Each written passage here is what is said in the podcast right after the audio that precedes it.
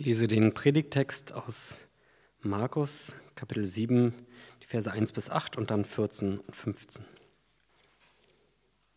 Die Pharisäer und einige Schriftgelehrte aus Jerusalem kamen gemeinsam zu Jesus. Sie hatten gesehen, wie einige seiner Jünger aßen, ohne sich die Hände gewaschen zu haben. Ihre Hände galten deshalb als unrein, denn die Pharisäer und die Juden im Allgemeinen essen nur, wenn sie sich vorher die Hände gewaschen haben. Sie richten sich damit nach den Vorschriften, die ihnen von den Vorfahren her überliefert sind. Und wenn sie vom Markt kommen, essen sie erst, nachdem sie sich einer Reinigung unterzogen haben. So halten sie noch viele andere Vorschriften ein, die ihnen überliefert worden sind, wie zum Beispiel das Reinigen von Bechern, Krügen, Kupfergefäßen und Sitzpolstern. Deshalb fragten nun die Pharisäer und die Schriftgelehrten Jesus, warum richten sich deine Jünger nicht nach den Vorschriften, die uns von den Vorfahren her überliefert sind? Sondern essen mit ungewaschenen Händen. Jesus gab ihnen zur Antwort, was Jesaja in der Schrift prophezeit hat, trifft genau auf euch Heuchler zu.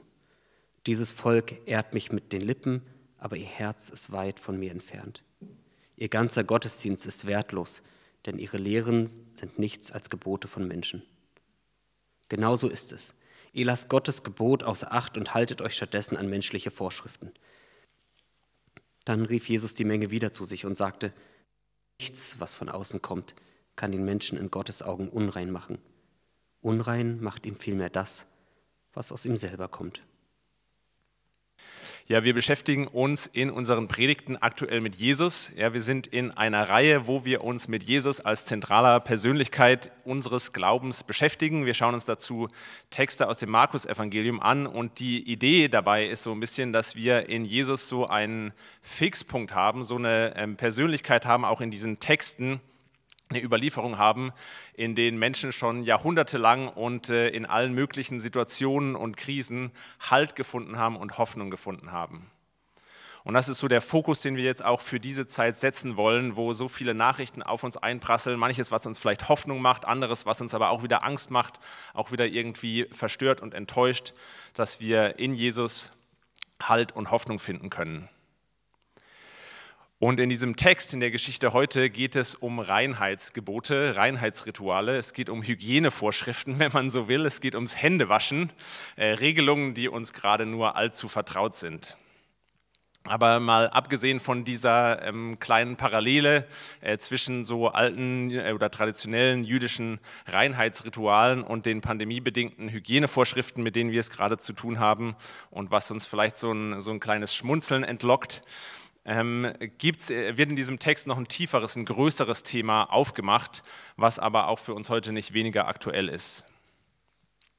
Und zwar geht es äh, in diesem Text um die Frage nach äh, den Geboten. Ja, Glaube und Gebote. Welche Rolle spielen denn die Gebote, die Moral für meinen Glauben? Also die Jünger von Jesus halten sich offensichtlich nicht an die üblichen Vorschriften. Sie machen nicht das, was sie machen sollten, und äh, werden dann konfrontiert von Schriftgelehrten, von einer Gruppe der Pharisäer, die sich ganz besonders den Geboten verpflichtet gefühlt haben. Warum haltet ihr euch denn nicht daran? Oder Jesus wird damit konfrontiert und Jesus reagiert darauf doch sehr direkt, sehr scharf. So, und das ist äh, so die Frage, was bedeutet das denn jetzt auch für meinen, für unseren Glauben heute?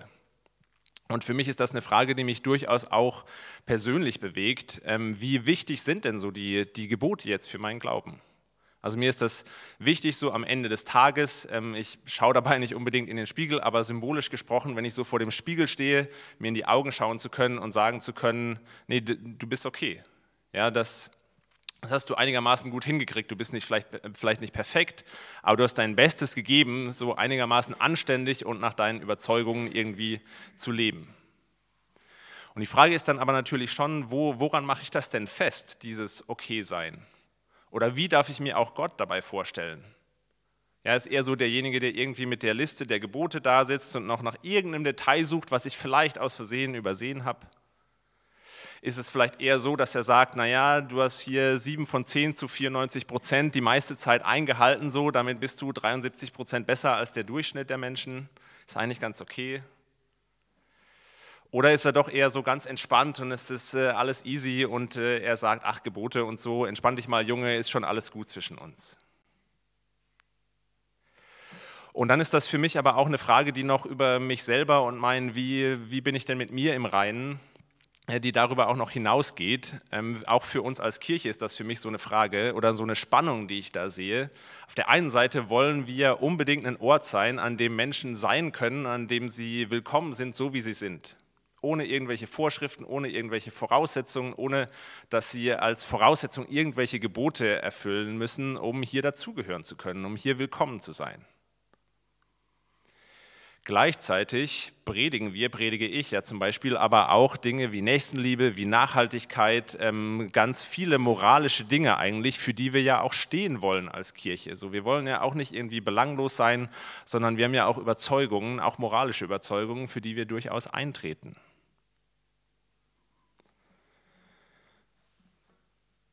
Und äh, das ist für mich so eine Frage, wie, wie schaffen wir das?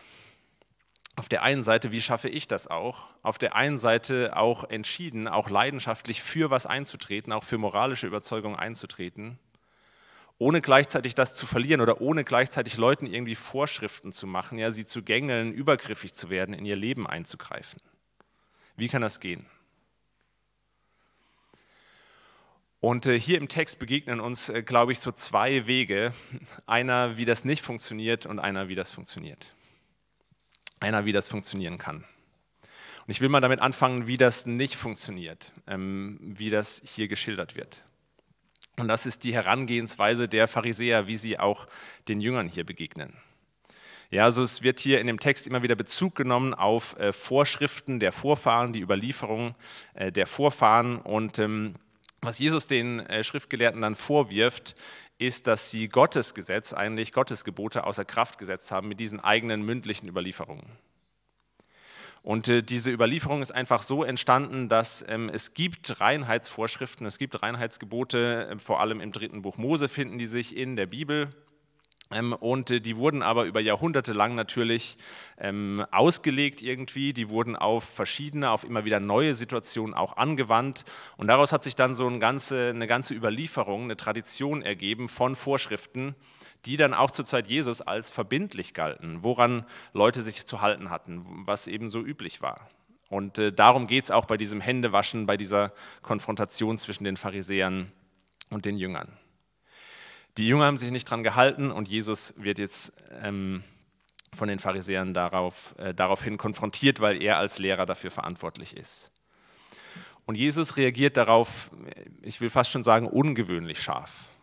Ja, also er sagt, ihr, ihr ganzer Gottesdienst, ihr ganzes Bestreben, diese Gebote eigentlich so gut wie möglich ein, einzuhalten und bis ins Detail auf ihre Lebenssituation anzuwenden, ist wertlos. Er bezeichnet ähm, wohlgemerkt die Menschen, denen das Einhalten der Gebote auch für sich selber unglaublich wichtig ist, für die das im Vordergrund steht, als Heuchler.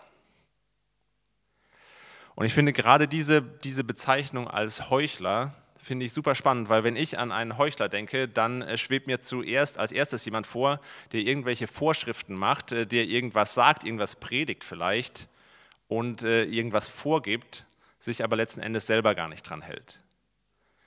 Und so einfach, so offensichtlich ist der Fall hier ja nicht, denn nach allem, was wir wissen, haben die Pharisäer tatsächlich selbst sehr streng gelebt, sehr vorbildlich sich an alle Vorschriften gehalten, die sie dann vielleicht auch weitergegeben haben. So, das scheint hier nicht das Problem zu sein, dass sie irgendwie eine Sache gesagt haben und sich dann umgedreht haben und selber ganz anders gehandelt haben, sich nicht an ihre eigenen Regeln gehalten haben. So, das bedeutet, die, die Heuchelei, von der Jesus hier redet, die bezieht sich nochmal irgendwie auf was anderes. Da steht noch ein tieferes Problem dahinter. Und das spricht Jesus dann auch direkt an, einmal ähm, in Vers 6, äh, wo er sagt, das Problem ist, dass euer Herz ist weit entfernt von Gott. Euer Herz ist weit entfernt von mir. Und dann in Vers 15 auch nochmal diesmal an die Menge gerichtet, ähm, unser, unser Herz ist das Problem. Ja? Aus dem Inneren des Menschen, aus dem Herzen kommt ganz, ganz äh, viel, was uns unrein macht. Kommt, kommt Bosheit. Was meint Jesus damit? Ich glaube, dass er hier so ein, ein menschliches Grundproblem anspricht. Ja, also wir stehen als Menschen eigentlich immer in der Versuchung, Dinge zu nehmen, auch gute Dinge, wie Gottes gute Gebote, und äh, sie dann für unsere eigenen, für unsere egoistischen Zwecke irgendwie einzusetzen und so, so ein bisschen zu verdrehen. Ja, Im Falle der Pharisäer war das eben tatsächlich so, dass sie das eigentlich gute Gesetz, die guten Gebote Gottes genommen haben und dann die Einhaltung dieser Gebote zu dem Kriterium, als das Kriterium erklärt haben, was es braucht, um am Ende des Tages dastehen zu können und sagen zu können, ich bin okay. Ja, so das war das Kriterium. Wie genau habe ich mich, wie genau haben sich auch andere an all diese einzelnen Vorschriften gehalten? Und das Problem dabei ist, dass diese Gebote damit zu so einem Weg wurden, sich selbst und andere zu beurteilen und sich selbst und andere dann entweder auch abzuwerten oder dabei stolz zu werden. Ja, entweder du hast es nicht geschafft, ja, Schande über dein Haupt, oder du hast es geschafft, dann bist du aber auch irgendwie, fängst du an, dich besser zu fühlen als alle anderen. Und ich finde es an der Stelle einfach zu sagen, aha, da haben wir wieder das Problem, ja, die, die religiösen Menschen, die moralischen Menschen so, das sind irgendwie, die, die sollen sich mal entspannen. So, aber ich glaube, ähm, darum geht es Jesus hier im Grunde nicht, sondern das ist nur ein Beispiel eines tieferen, eines größeren Phänomens. Er spricht hier, wie gesagt, ein, ein generelles Problem des menschlichen Herzens an, glaube ich. Und ähm, er sagt das ja hier einmal tatsächlich ähm, an die Schriftgelehrten gerichtet, an die Pharisäer gerichtet. Er sagt es später nochmal zur Menge. Und wenn ihr den Text, wenn ihr das Kapitel weiterlest, dann stößt man auf einen Punkt, wo die Jünger nochmal nachfragen, Jesus, was hast du da eigentlich gemeint? Und Jesus ist ganz entsetzt, auch ihr habt nicht verstanden, was ich sagen will. Ja, es ist ein Problem der Pharisäer, es ist ein Problem der Menge, es ist ein Problem der Jünger und es ist, glaube ich, auch unser Problem heute noch. Problem ist nicht nur ein Problem der Moralisten, der Pharisäer, auch in unserer heutigen Gesellschaft, sondern es, das Problem ist unser menschliches Herz. Und wir nehmen auch ähm, nicht nur biblische Gebote jetzt vielleicht, die eigentlich gut gemeint sind und machen dann daraus ein Druckmittel, machen was, um uns und andere Leute vielleicht auch irgendwie abzuwerten, sondern wir machen das mit allen möglichen Dingen. Da funktioniert unser Herz immer nach, dem, nach demselben Prinzip. Ähm, ich habe dieses Zitat ähm, schon mal gebracht, aber ich finde, es trifft es irgendwie auf den Punkt. Ähm, sind Worte von David Foster Wallace, äh, einem äh, amerikanischen Schriftsteller. Der sagt, wenn du Geld und materielle Dinge anbetest, falls das was ist, woraus du echte Bedeutung für dein Leben ziehst, dann äh, wirst du dich nie so fühlen, als hättest du genug. Bete deinen Körper, deine, deine Schönheit, deine sexuelle Anziehungskraft an und du wirst dich immer hässlich fühlen. Bete Macht an und du wirst dich schwach und ängstlich fühlen. Du wirst immer mehr Macht über andere ausüben müssen, um deine eigene Angst zu betäuben. Bete deinen Intellekt an, als klug angesehen zu werden und du wirst dich immer dumm fühlen, ja, wie ein Betrüger, immer kurz davor aufzufliegen. So dasselbe Prinzip, was wir auf alle möglichen, ähm, im Grunde auch guten Dinge, wie, wie Schönheit und solche Sachen anwenden können, und unser Herz macht daraus aber was, womit wir uns unter Druck setzen, womit wir uns runtermachen, wonach wir auch andere Menschen beurteilen ähm, und fertig machen. Oder wodurch wir vielleicht auch uns selber besser fühlen oder stolz werden. Und wir kommen diesem Problem, wir kommen diesem Zustand unseres Herzens nicht bei, indem wir uns einfach nur dazu anstacheln, das, was wir als die wichtigen Gebote ansehen, einfach nur noch mal radikaler zu versuchen umzusetzen, vielleicht noch mal strenger mit uns zu sein, ähm, nochmal mehr darauf zu achten, dass wir es auch wirklich alles irgendwie befolgen. Ja, so selbst wenn wir zum Beispiel mal jetzt von den Reinheitsgeboten kurz wegschauen und uns so auf das christliche, dem christlichen Gebot schlechthin der Nächstenliebe zuwenden, so wie, wie sieht das denn da aus? Was, was macht unser Herz denn selbst mit diesem edelsten und schönsten aller Gebote? Ja, habt ihr in eurem Leben vielleicht auch Nächste, bei denen es euch nicht immer leicht fällt, sie so von ganzem Herzen zu lieben. Wie geht es euch damit? Wie geht ihr damit um, wenn ihr euch so selbst reflektiert, wenn ihr abends in den Spiegel schaut? Wie geht ihr das an, dass das vielleicht nicht immer so einfach ist mit der nächsten Liebe? Und ich finde, ein so ein Merkmal, ein Indiz vielleicht, woran wir das festmachen können, dass wir da vielleicht auf einem Holzweg sind, dass wir, dass wir dieses Gebot falsch anwenden, ist so die Frage, wie, wie leicht fällt es uns, wie gut können wir im Zweifelsfall auch mal Nein sagen?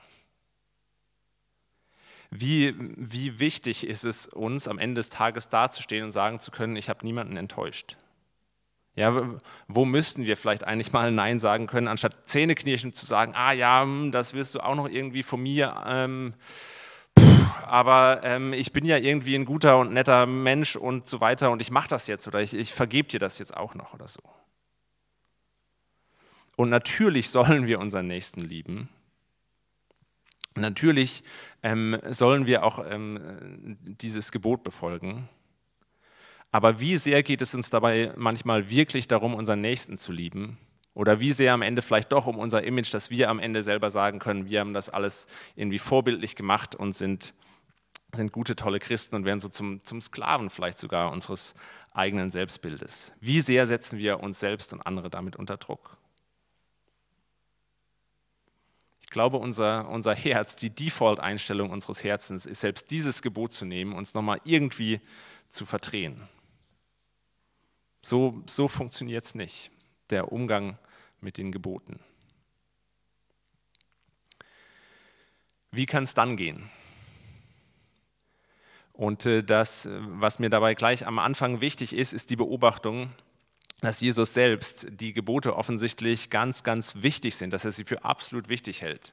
Ja, also er sagt hier ja zum Beispiel, ihr setzt die Gebote Gottes außer Kraft, indem ihr sie mit euren eigenen Vorschriften ersetzt. Ja, das ist eine Verteidigung der Gebote. Ähm, Jesus sagt nicht, man muss die Gebote irgendwie relativieren oder sie in irgendeiner äh, Weise ähm, entspannter sehen oder abwerten oder so, sondern sie sind ihm absolut wichtig. Er kämpft hier an dieser Stelle für sie. Ich will an, an dem Punkt einen kurzen Einschub machen, äh, einen kurzen Ausflug zum äh, Thema Gnade. Denn wenn ihr schon ein paar Mal hier wart, wenn ihr mich vielleicht auch schon ein paar Mal predigen gehört habt, dann habt ihr das hoffentlich äh, so wahrgenommen, dass äh, ich immer wieder gerne und viel über die Gnade spreche und sie betone. Und dann kann man an dem Punkt natürlich fragen, okay, die Gebote sind irgendwie super wichtig, Jesus kämpft für die Gebote. Aber sonst sagst du immer, die Gnade ist doch super wichtig. So was ist es jetzt? Sind die Gebote das Wichtigste, ist die Gnade das Wichtigste? Und meine Antwort ist beides. Ja, also natürlich sind die, sind die Gebote super, super wichtig, sonst bräuchte es die Gnade ja auch überhaupt nicht. Ja, wenn sie das nicht wären, dann wäre das auch irgendwie so ein bisschen egal, wie wir unser Leben leben, sondern je höher wir die Gebote sozusagen, je wertvoller sie uns sind, je höher wir sie achten, ähm, jetzt nicht mal unbedingt nur in der, in der Umsetzung, in der Anwendung, sondern je wichtiger sie uns irgendwie sind, auch als Ideal, desto größer, desto wertvoller wird uns gleichzeitig auch die Gnade.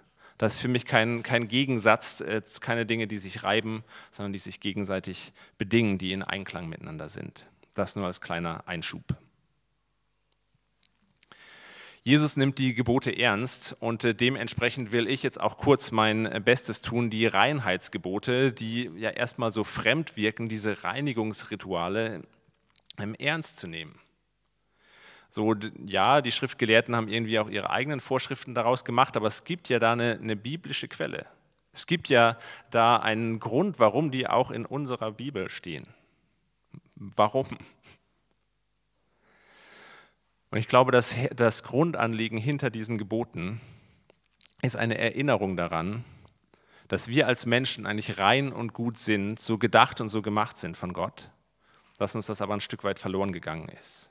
Ja, also so wie Gott als pure Liebe, als unendliche Weisheit ähm, und als unendliche Schönheit dargestellt wird, so sind wir eigentlich auch. So, so sind wir von Gott gemacht und gedacht. Und obwohl wir ständig die Erfahrung machen, dass sich in unsere Liebe auch Hintergedanken irgendwie mit reinmischen, äh, dass unsere Weisheit oft schmerzhaft an ihre Grenzen stößt und dass unser Licht sich auch immer wieder mit Schattenmomenten abwechselt, so, so sehr ist das doch wahr, so sehr sind wir es doch auch wert, gereinigt zu werden. Daran erinnern diese, diese Reinigungsrituale, die man vor allem dann auch durchgeführt hat, wenn man vor Gott gekommen ist. So in, indem Menschen sich diesen Reinheitsritualen unterzogen haben, haben sie festgehalten an diesem Ideal an, äh, des Menschseins, an so einem hohen Ideal des Menschen. So, der Mensch ist gut, trotz aller gegensätzlichen und negativen Erfahrungen. Er ist es wert, gereinigt zu werden. Und zweitens haben sie dann auch ähm, in den meisten Fällen öffentlich eingestanden, dass sie diesem Ideal nicht entsprechen. Ja, und zwar alle, es gab ein, ein Ritual am höchsten Feiertag, wo der, der hohe Priester, ja, der heiligste Mann im Land, ähm, ein Ritual durchgeführt hat, wo er stellvertretend für äh, das ganze Volk ein Reinigungsritual durchgezogen hat und dann explizit auch nochmal für sich selbst, oder ich glaube sogar zuerst für sich selbst. So, niemand war davon irgendwie ausgenommen. Es waren alle darin eingeschlossen, selbst, selbst der hohe Priester. Niemand ist besser als irgendwer anderes.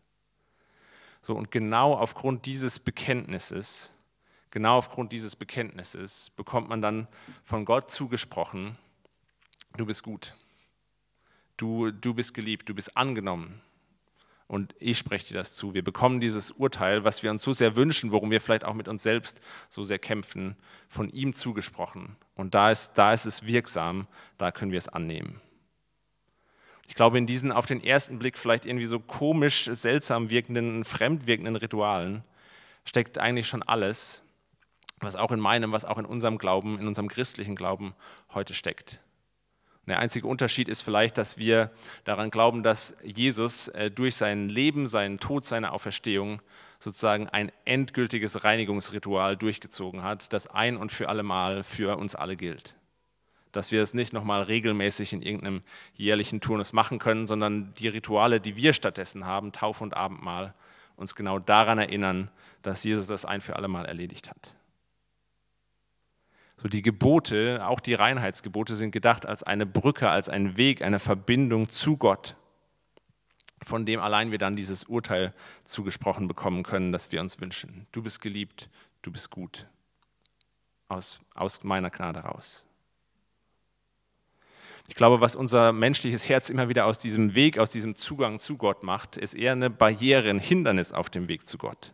Ja, also was die Pharisäer gemacht haben, ist ihm zu sagen, ihr, ihr, müsst diese Gebote erfüllen und wir müssen das genau ausformulieren, wie das aussieht und so weiter. Und, und das ist sozusagen die Hürde, das ist das Kriterium, nicht das Urteil Gottes, sondern das ist das Kriterium dafür, dass ihr ähm, am Ende des Tages euch gut fühlen dürft äh, und mit euch selbst im Reinen sein dürft. Und das ist für mich ein riesiger Unterschied. Das ist für mich ein riesiger Unterschied. Und ich will das ähm, noch kurz illustrieren. Ähm, für mich wird das so ein bisschen deutlich an, ähm, an interkulturellen Begegnungen, an einer interkulturellen Erfahrung, die ich gemacht habe. Und zwar ist das schon einige Zeit her, aber für, für meinen Zivi, äh, also so 20 äh, war ich da, glaube ich, kurz vor 20, ich musste das noch machen, ähm, habe ich herausgefunden, dass man ins Ausland gehen darf, äh, ins Ausland gehen kann, das dort machen kann und bin dann so voller Abenteuerlust ähm, und äh, voller Weltverbesserungsgedanken bin ich dann losgezogen und habe gedacht, ich äh, suche mir den trostlosesten Ort der Welt, der am meisten Verbesserung nötig hat und den, äh, da werde ich dann mal alles äh, Tolle umsetzen und den werde ich mit meiner Gegenwart äh, beschenken und äh, alles besser machen. Ich bin dann in Rumänien gelandet ähm, und für mich war eine Sache, die dort super, super eindrücklich war für mich, war das mitzuerleben. Also ich hatte das Glück, dass ich da einen Zimmerkollegen hatte und so, der, ähm, der rumänische Eltern hatte und aber in Deutschland aufgewachsen ist, beide Sprachen, beide Kulturen perfekt äh, verstanden hat, gekannt hat und mich einfach immer mitgenommen hat zu seinen Cousins und zu, ähm, zu den rumänischen Familien dort und so weiter. Und dadurch habe ich das erste Hand mitbekommen und miterleben können, was das mit Menschen macht und wie tief sie das verletzt, wie sehr sie das in ihrem Selbstverständnis auch kränkt dass ständig irgendwelche Leute herkommen von außen mit dem Gefühl, hier was verbessern zu müssen, an ihnen, an ihrem Land und an ihrer Welt. Und gleichzeitig habe ich nicht weniger eindrücklich erlebt, was das bei diesen Menschen ausgelöst hat ähm, für, für eine Freude ähm, und für eine ehrliche Wertschätzung, wenn, wenn ich mich so ein bisschen auf, auf sie eingelassen habe. Ja, also ich dachte immer, die, die, die schönsten Reaktionen oder das, wo ich den Eindruck habe, auch im Nachhinein, das haben die Leute an mir wertgeschätzt, als ich dort war, war, dass ich ihre Sprache gelernt habe und ihren selbstgebrannten Schnaps getrunken habe. So, das habe ich auch erlebt, wie, wie Menschen da aufgehen, wie Menschen aufblühen, einfach wenn sie merken, da ist jemand, der, der freut sich daran, uns kennenzulernen, dem können wir auch was geben. Ähm, und das hat viel mehr bewirkt, viel mehr Gutes ausgelöst als all meine fehlgeleiteten Weltverbesserungsambitionen. Und ich, ich konnte mich auch dabei eigentlich auf ein, auf ein Gebot Gottes berufen. Ja? Es gibt den sogenannten Missionsbefehl, geht raus in alle Welt und macht alle Menschen zu Jüngern. Und ich glaube, ich habe den missverstanden mit meinem, ähm, mit meinem, meinem ersten Enthusiasmus äh, und meinem, äh, meinem Grundgedanken, mit dem ich da losgezogen bin. So, und diese Erfahrung ähm, hat mich sehr stark geprägt. Es war, glaube ich, ein wichtiger Lerneffekt für mich.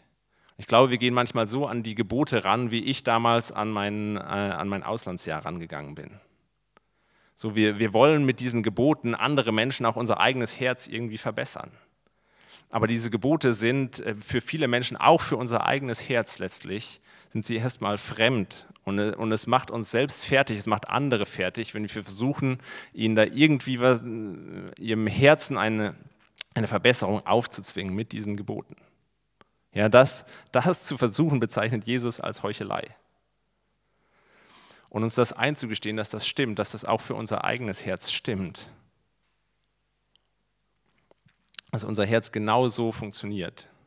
Und wir trotzdem von Gott zugesprochen bekommen, du bist, du bist gut, du bist angenommen bei mir. Das ist, das ist mein Urteil über dich und das ist das, was zählt das zu erleben kann für uns, glaube ich, denselben Wert haben, wie für mich diese Rumänien-Erfahrung, die Begegnung mit den Menschen dort hatte.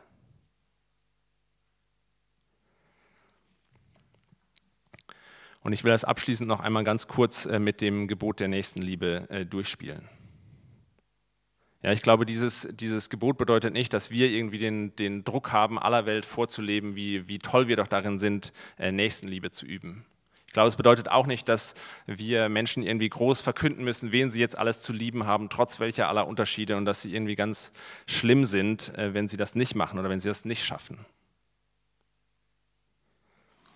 Sondern ich glaube, es bedeutet, ich, ich lerne deine Sprache und ich trinke deinen Schnaps.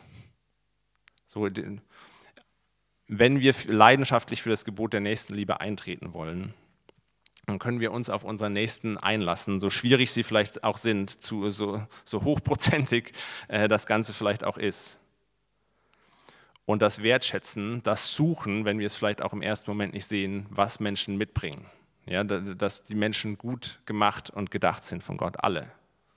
Und dass wir genauso ähm, dem nicht entsprechen, das nicht auf die Reihe kriegen, wie wir das vielleicht in unserem Gegenüber sehen das, das ist die Herausforderung, wie ich sie erlebe und das ist auch der, das Wertvolle an den Geboten, dass wir, ähm, dass wir dafür gemacht sind und dass sie uns so auch immer wieder die Liebe Gottes erfahren lassen. Ich glaube, ich glaub, so kann es gehen und so ist das hier gemeint. Amen.